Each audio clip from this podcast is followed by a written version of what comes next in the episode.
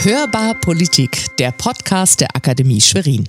Hintergründe zu aktuellen politischen Themen mit Fachleuten im Dialog. Und Sie sind uns wichtig. Schreiben Sie uns im Anschluss Ihre Fragen oder Ihre Meinung zum Thema. Oder diskutieren Sie einfach live mit bei Hörbar Politik nachgefragt.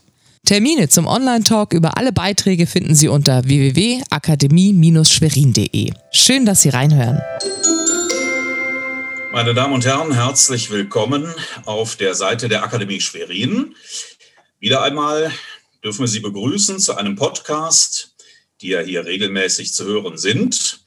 Und jeden Monat behandeln wir hier weltpolitische Themen, so auch heute.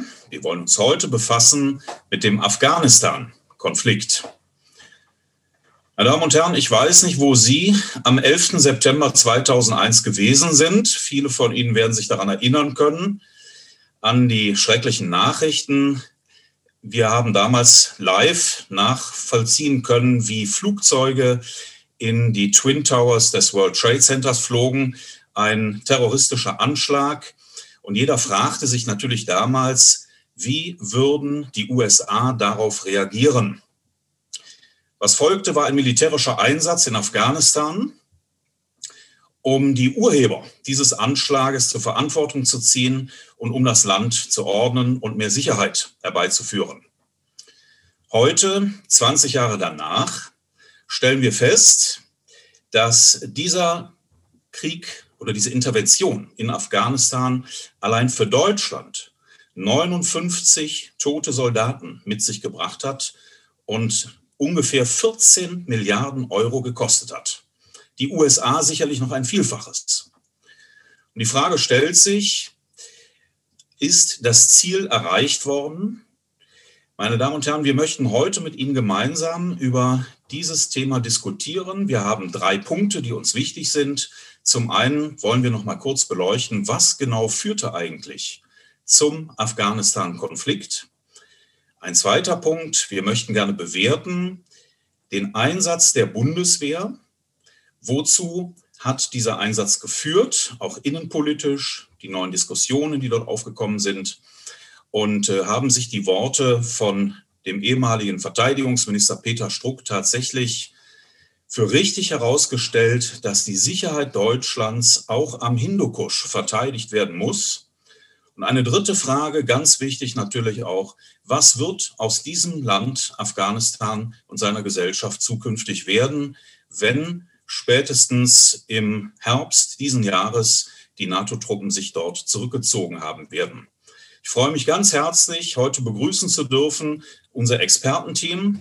Sie kennen sie mittlerweile zum einen Frau Ricarda Steinbach, die übrigens selbst als mutige Frau in Afghanistan gewesen ist und auch dort geforscht hat. Wir haben bei uns Herrn Dr. Udo Metzinger, dessen scharfe politische Analysen wir natürlich auch bei dem heutigen Thema nicht missen wollen. Und wieder meine Wenigkeit, Kinan Jäger, Geograf, Islamwissenschaftler und Politikwissenschaftler. Dazu noch ein Hinweis, wenn Sie Fragen haben zu diesem Thema, gilt auch hier wieder, Sie können sich bei der Nachfolgesendung nachgefragt mit einklinken.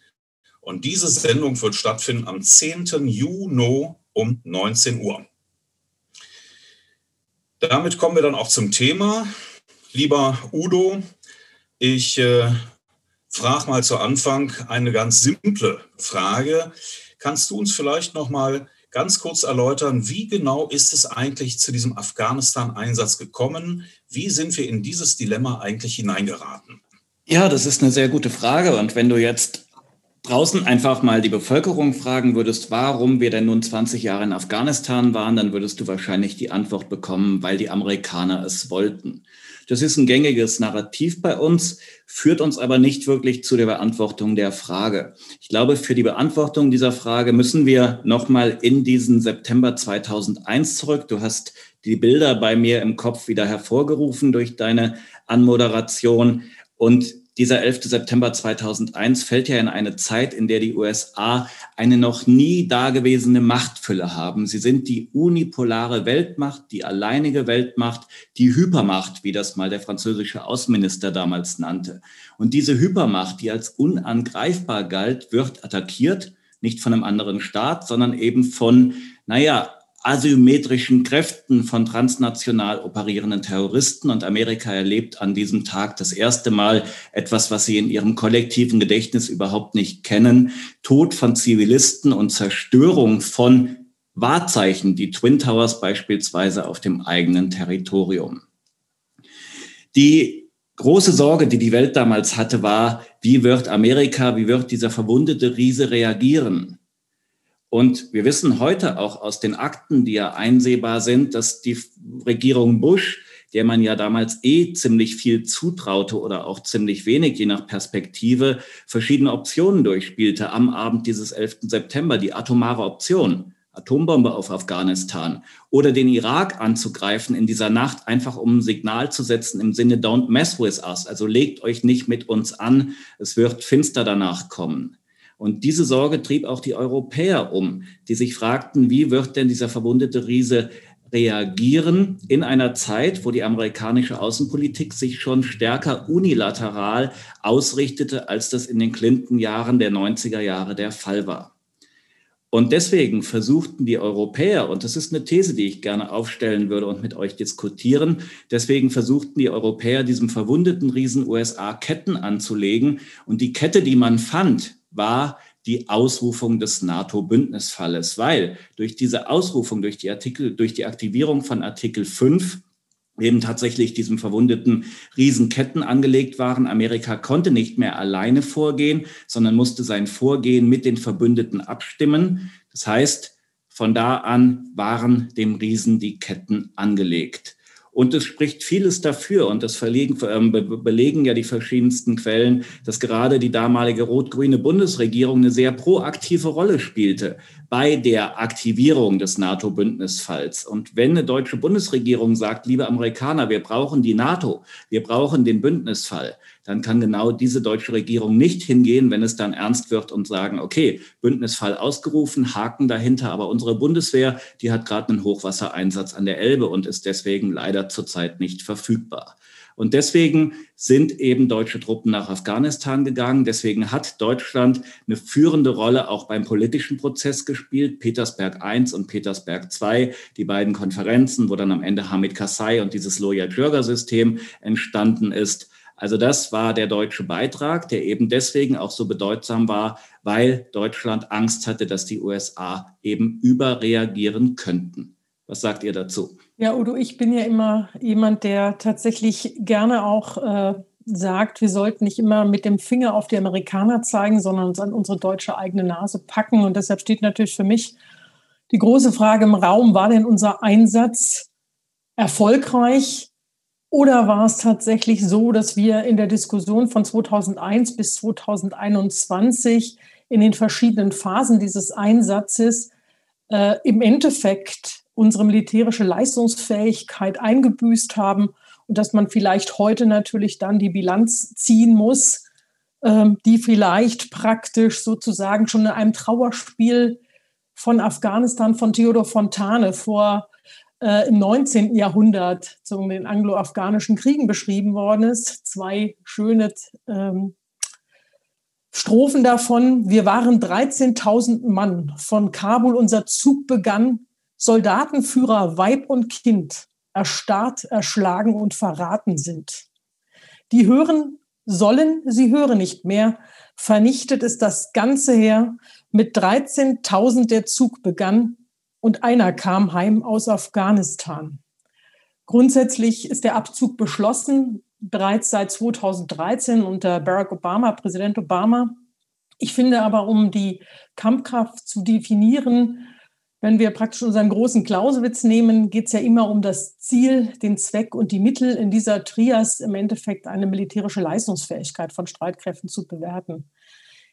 In Afghanistan war es grundsätzlich so, dass in der Aufmerksamkeit von Politik und Gesellschaft, und da stimme ich dir zu, Udo, ein Dilemma bestanden hat. Zum einen ein geopolitisches Dilemma, denn Afghanistan ist nicht nur für die Vereinigten Staaten, sondern auch für uns eine Landbrücke zwischen Süd- und Zentralasien, also ein Raum, der uns natürlich wirtschaftlich auch interessiert. Zum anderen natürlich auch ein intellektuelles Dilemmata der Bevölkerung, das natürlich zur Friedensherstellung, zur Stabilität eines Landes natürlich auch das Mittel der Gewalt eingesetzt werden muss. Und zum anderen natürlich ein Perzeptionsdilemma, dass natürlich die Taliban, Al-Qaida und der Terrorismus natürlich im Endeffekt eins unserer, ein Feind, ein Gegner unserer staatlichen Demokratie und unserer demokratischen Grundsätze ist. Und ähm, im Endeffekt führte das natürlich dazu, dass wir auch eingetreten sind in die Kampfhandlung, um natürlich so, wie äh, Kinan Jäger gut beschrieben hat, natürlich auch diesen Punkt hatte, ähm, 11. September, Kampfhandlung gegen Terrorismus. Und natürlich in der Phase 1 der Schutz der Regierung in Kabul äh, natürlich ein wichtiger Punkt war. Und äh, Militär handelt nicht ohne die Legitimation, Motivation durch die Politik. Und grundsätzlich äh, spannend war natürlich, dass äh, damals Verteidigungsminister Scharping eigentlich sagte, immer von sechs Monaten sprach. Die zweite Phase, wo wir selbst auch Verantwortung übernommen haben in den sogenannten PRTs, wo also Entwicklungspolitik und Sicherheitspolitik zusammengefasst werden sollten und man im Endeffekt natürlich Stabilität immer auch in diesem äh, Gewinn der Heart and Minds ähm, sah und insofern natürlich diese Phase stark auch geprägt war dadurch, dass man eben sagte, äh, wie ist der Erfolg? Und interessant, Gina, du hattest es gesagt, in der Wahrnehmung eigentlich bis 2008, die Wahrnehmung in, in Afghanistan geht es bergauf, aber die Sicherheitslage hatte sich schon über Jahre verschlechtert. Und man erinnert sich an solche Phasen wie äh, den Skandal um Totenschädel, den, äh, den Einsatz Oberst Klein, wo 142 Menschen starben, ähm, sein, das Medieninteresse daran, er hätte Zivilisten einen Befehl gegeben, um Zivilisten zu töten. Die Sicherheitslage hat sich verschlechtert. Und dann 2010 und wir haben letztes Jahr den zehnjährige Bestehen begangen, sind, haben daran gedacht, das Karfreitagsgefecht, wo wir eben zum ersten Mal auch gesehen haben, deutsche Soldaten kämpfen im Ausland und die Feinde feiern unsere Toten und unsere Zerstörung. Und ich finde, das ist natürlich etwas, was natürlich auch eine Symbolkraft für die deutsche Bevölkerung hatte und die Unterstützung 2001 noch sehr gering im Parlament, 2010 durch deutlich geringer. Und ähm, im Endeffekt dann natürlich der Strategiewechsel, die Neuausrichtung und heute natürlich immer auch ganz klar, die Bundeswehr wird nie allein unterwegs sein, aber grundsätzlich braucht die Bundeswehr natürlich auch eine klare Botschaft, äh, auch ein klares Ziel und natürlich im Endeffekt eine Legitimation, eine Motivation, die natürlich aus der Bevölkerung herauskommt, damit wir eben unter dem, äh, unter dem Leitsatz unserer Verteidigungsministerin heute, äh, Frau Kamm-Karrenbauer, natürlich, wir stehen zu unserer äh, Verantwortung im Ausland. Auch das ist natürlich etwas, was sehr wichtig ist. Also mir ist aufgefallen, ich habe das noch ziemlich präsent auf dem Schirm. Die Rede von George W. Bush, wie der vor dem Kongress stand und hat gesagt, wer nicht mit uns ist, ist gegen uns. Und da habe ich mir gedacht, Leute, ich glaube, jetzt müssen wir uns warm anziehen. Denn äh, das hieß ja im Klartext, wir haben gar keine andere Chance, uns damit einzuklinken bei den Amerikanern. Denn äh, wenn wir das nicht tun, dann gehören wir praktisch zur anderen Seite. Und ähm, da komme ich jetzt ein bisschen auf deine These, Udo. Deswegen hatten wir, glaube ich, kaum eine große Auswahl, äh, ob wir jetzt uns da einklinken oder nicht. Der Bündnisfall ist ja ausgerufen worden, allerdings leicht verzögert. Und ähm, die Frage, die sich mir damals stellte, war übrigens auch, ob dieser Angriff tatsächlich auch ein Angriff auf Europa gewesen ist, also auf den Westen insgesamt oder nur auf die USA. Und deswegen tatsächlich damals mein Gedankengang, warum müssen wir uns da jetzt mit einklinken? Ist das unsere Pflicht? Kommen wir aus der Nummer wieder raus? Und vor allen Dingen, wir dürfen eins nicht vergessen, jeder wusste damals, dass die Sowjetunion sich in Afghanistan auch schon eine blutige Nase geholt hatte. Und es stand zu befürchten, dass der Westen das auch tun würde. Und am Ende ist es ja auch in Teilen so eingetreten. Es, es war sicherlich gut, am Ende, dass wir mit dabei gewesen sind, auch als Zeichen der Solidarität mit den USA. Aber ähm, es hätte natürlich auch anders ausgehen können, dass die USA da praktisch ihr eigenes Ding gemacht hätten und vielleicht wäre das sogar am Ende uns hier in Europa auch um die Ohren geflogen. Also mit dieser Solidarität, nee, da tue ich mich schwer mit. Und auch, dass die Amerikaner uns aufgefordert haben, mitzugehen, tue ich mich auch schwer mit. Die Amerikaner brauchen definitiv nicht die Unterstützung der Bundeswehr, um in Afghanistan militärisch erfolgreich zu sein.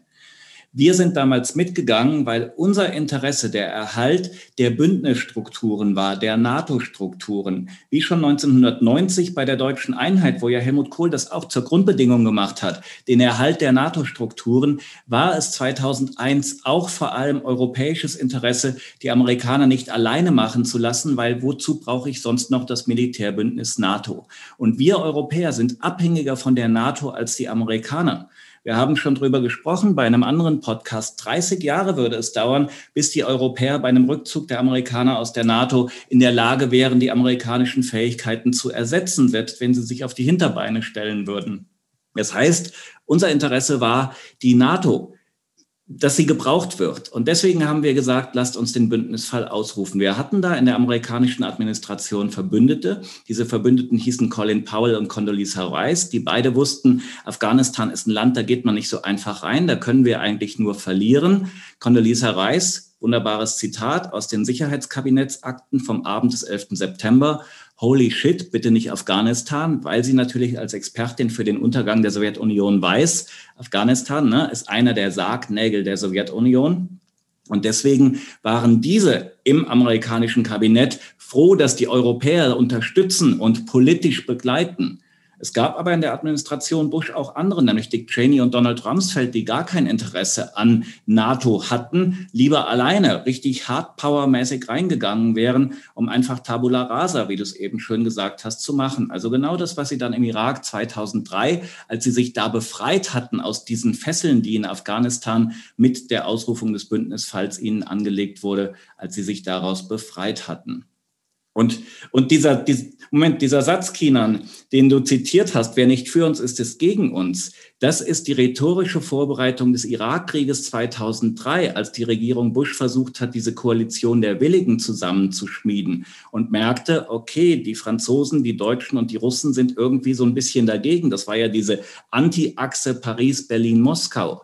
2001, das war uneingeschränkte Solidarität und das war nicht, wer nicht für uns ist, es gegen uns. Das sind zwei unterschiedliche Dinge und so im Rückblick gerät da auch in der Analyse, nicht nur bei uns, glaube ich, oft einiges durcheinander. Wir müssen aber ganz klar trennen, was wiederum richtig ist. Diese neue amerikanische Haltung ab 2002 folgende, die dann zum Irakkrieg führte, die ja nochmal quasi so diesen unipolaren Moment, wie Krauthammer es damals formuliert hat, demonstrieren sollte.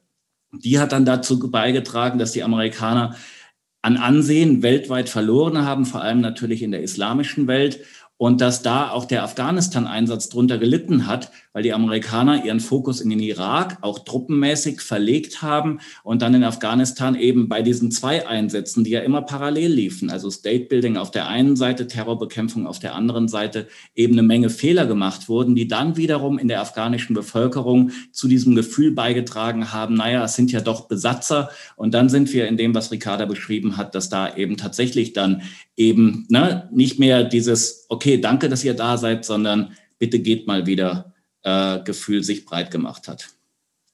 Als Oberstleutnant der Reserve möchte ich auch, Kinan, dir tatsächlich widersprechen, dass wir nur aus diesem Bündnisfall heraus, gerade heute, Soldaten brauchen heute klar definierte Ziele und eine klare Legitimation ihres Auftrages. Den haben wir auch anfangs bekommen.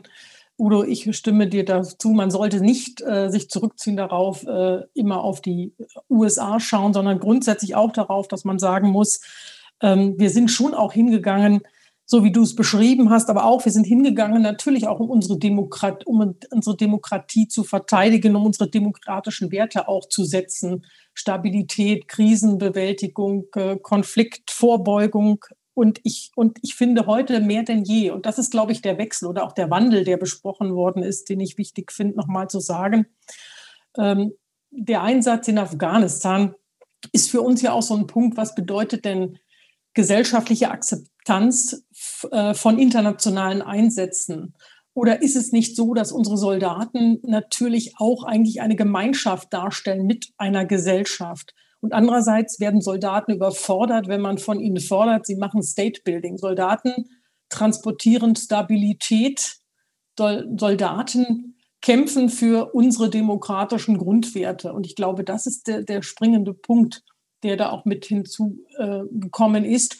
Und grundsätzlich muss man eben sagen, du hattest die, Geldausgaben, die Amerikaner haben 958 Milliarden Dollar, US-Dollar ausgegeben im Afghanistan-Einsatz in den ganzen Jahren. Ich glaube, da sieht man schon die Dimension des Einsatzes und unsere Rolle auch dabei. Aber ich finde es mehr denn je wichtig, äh, tatsächlich auch in der Zukunft oder auch tatsächlich, wenn man in diese Region schaut, tatsächlich auch zu sagen und ganz klar die Bilanz zu ziehen, wann kämpfe ich, wo kämpfe ich und was ist das Ergebnis, wofür kämpfe ich. Und das sollte man im Endeffekt ähm, tatsächlich nicht, nicht treiben lassen, sondern grundsätzlich natürlich unter dem Motto auch Bündnisbei Bündnisverpflichtung ganz klar auch immer wieder Flagge zeigen. Und neben Bündnisverpflichtung ist wichtig, Interesse Bedrohung und natürlich auch unsere sogenannte Staatsräson. Ganz genau, Ricarda. Da sind wir uns vollkommen einer Meinung und das ist tatsächlich das große Problem, weil dieses Narrativ, was ich so ein bisschen versucht, versucht habe aufzumachen, also wir sind nach Afghanistan, damit die Amerikaner keinen Quatsch dort machen, um es mal ganz zugespitzt zu formulieren, natürlich in der Bevölkerung als Legitimation überhaupt nicht taugt. Das versteht keiner und deswegen musste diese moralische Überhöhung her.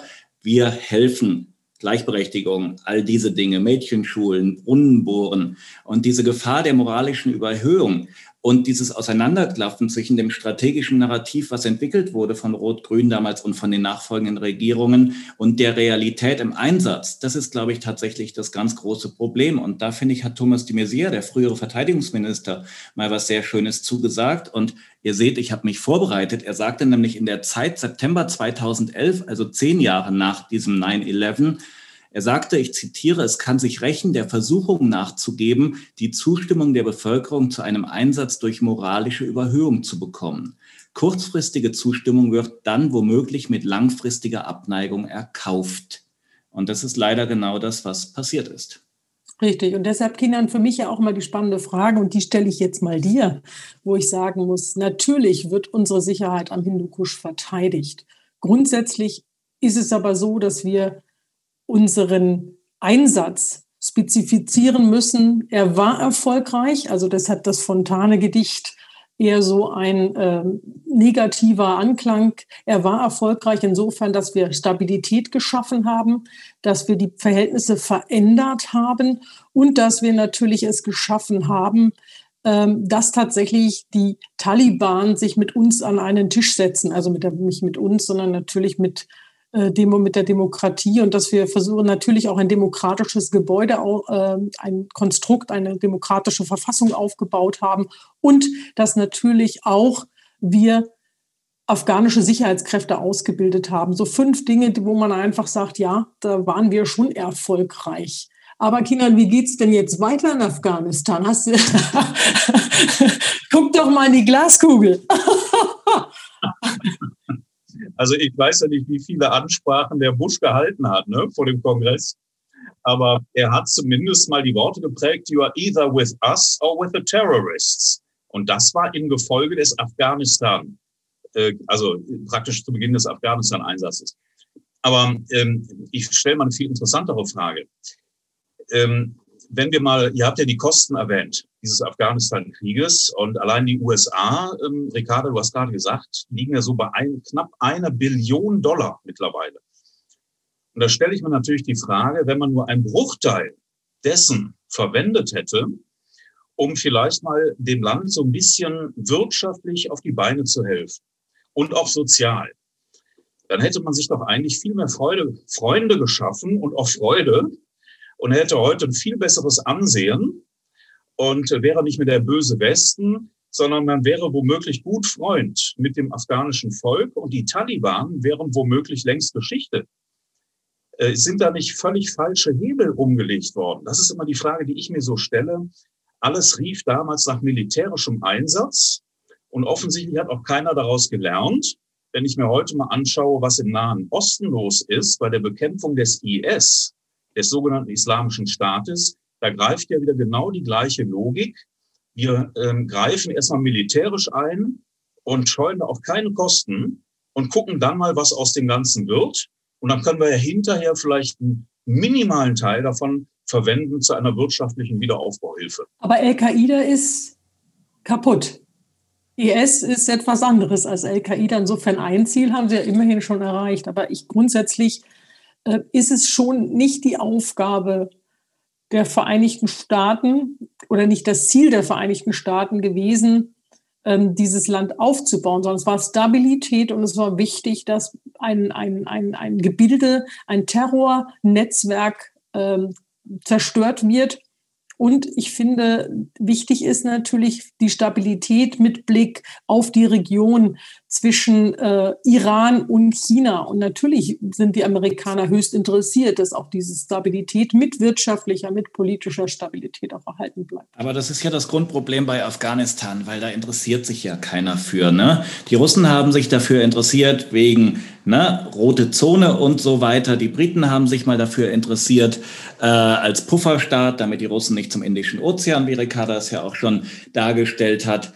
Sonst interessiert sich keiner für Afghanistan, weil da gibt's nichts zu holen. Es ist wirklich irgendwie total uninteressant. Und schaut euch doch an, wie uns 20 Jahre nach dem russischen Abzug dieses Land nicht interessiert hat. Wie da Hunderttausende von Menschen vor die Hunde gegangen sind, wie dann die Taliban die Macht erobert haben, wie dort Menschen gesteinigt wurden im Fußballstadion, bloß weil sie Musik hörten, wie das Weltkulturerbe, die Bamian-Statuen zerstört wurden. Und erst als dann eben aus Afghanistan geplant 9-11 passiert. Erst, erst dann hat es uns interessiert und es interessiert uns jetzt eigentlich auch nicht. Also das ist over, sowohl in der Berliner Politik als auch in der Washingtoner Politik. Deswegen jetzt auch der Abzug von Joe Biden. Obama, das war jemand, der sagte, Afghanistan ist der richtige Krieg, der ja auch nochmal die Truppen verstärkt hat, der nochmal versucht hat, irgendwie das Land auf einen Weg zu bringen Richtung Stabilität sehr wohl, Ricarda, vollkommen richtig, nicht Richtung Demokratie, Gleichberechtigung, Freiheit, sondern Richtung Stabilität.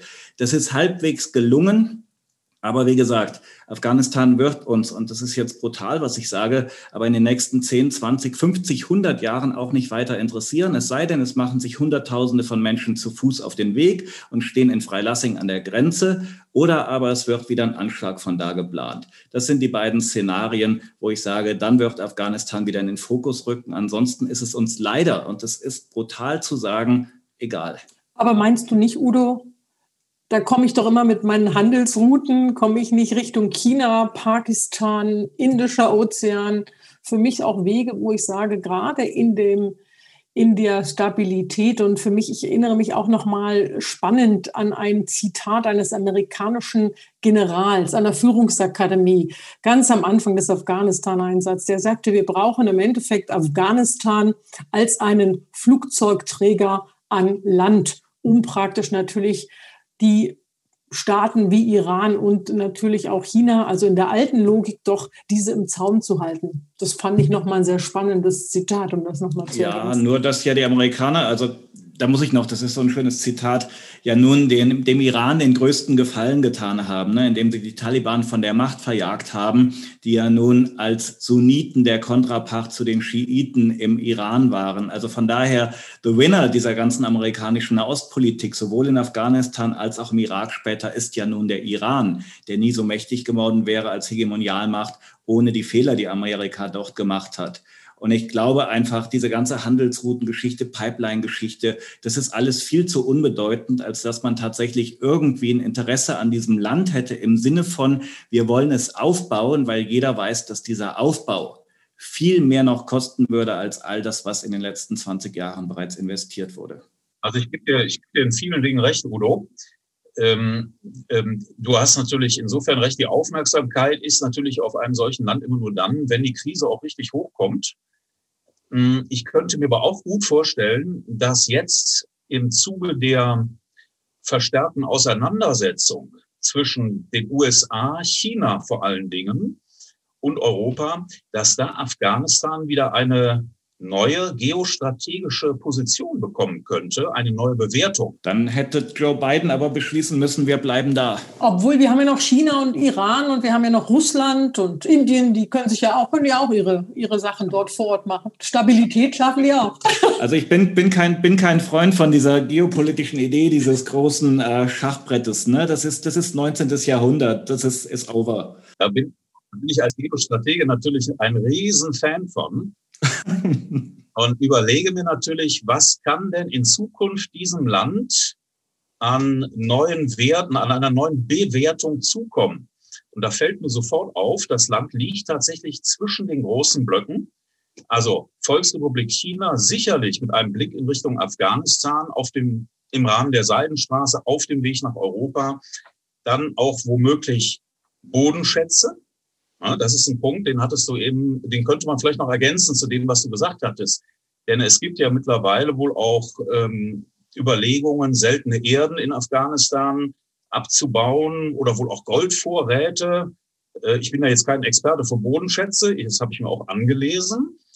Und, ähm, und dann natürlich Pipelines, also die Energieversorgung. Und da spielt der Iran natürlich mit rein. Und da könnte Afghanistan als Transitland eine ganz wichtige Rolle spielen auf dem Weg nach China. Da würde ich dir wiederum zustimmen, China für die Kin äh, Chinan, Entschuldigung, für die Chinesen ist tatsächlich Afghanistan auch wegen der Nachbarschaft und auch wegen der eben benannten Dinge von größtem Interesse. Aber ich glaube, die amerikanisch-chinesische Rivalität geht noch nicht so weit, dass man sich um Afghanistan wird prügeln müssen. Ricarda, ich wollte noch mal gerade ergänzen zu dem, was du sagtest, dann hätten wir doch äh, als Bundeswehr drinbleiben müssen wir erinnern uns mal an unseren ehemaligen Bundespräsidenten Horst Köhler, der eine ähnliche Äußerung mal abgegeben hatte. Der hat nämlich gesagt, wir erinnern uns, äh, dass die Bundeswehr womöglich auch äh, aufgrund geostrategischer Interessen Deutschlands dort unten verankert sei oder hingegangen sei.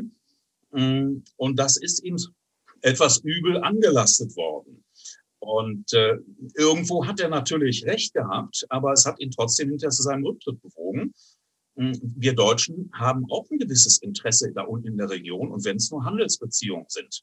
Aber eben auch geostrategische, davon gehe ich eigentlich schon aus. Ja, hast du gut beschrieben, Kindern. Und ähm, ich möchte, wie gesagt, tatsächlich als letztes, als letzten Einwand meinerseits noch kurz besagen, ich bin kein Freund äh, von 20 Jahren einsetzen, weil dann schaffen wir, wie gesagt, tatsächlich die Bedrohung, die weltweiten Bedrohungen gesamt und auch ähm, da, wo wirklich deutsche Interessen auch immer wieder herausgefordert werden, haben wir genug zu tun.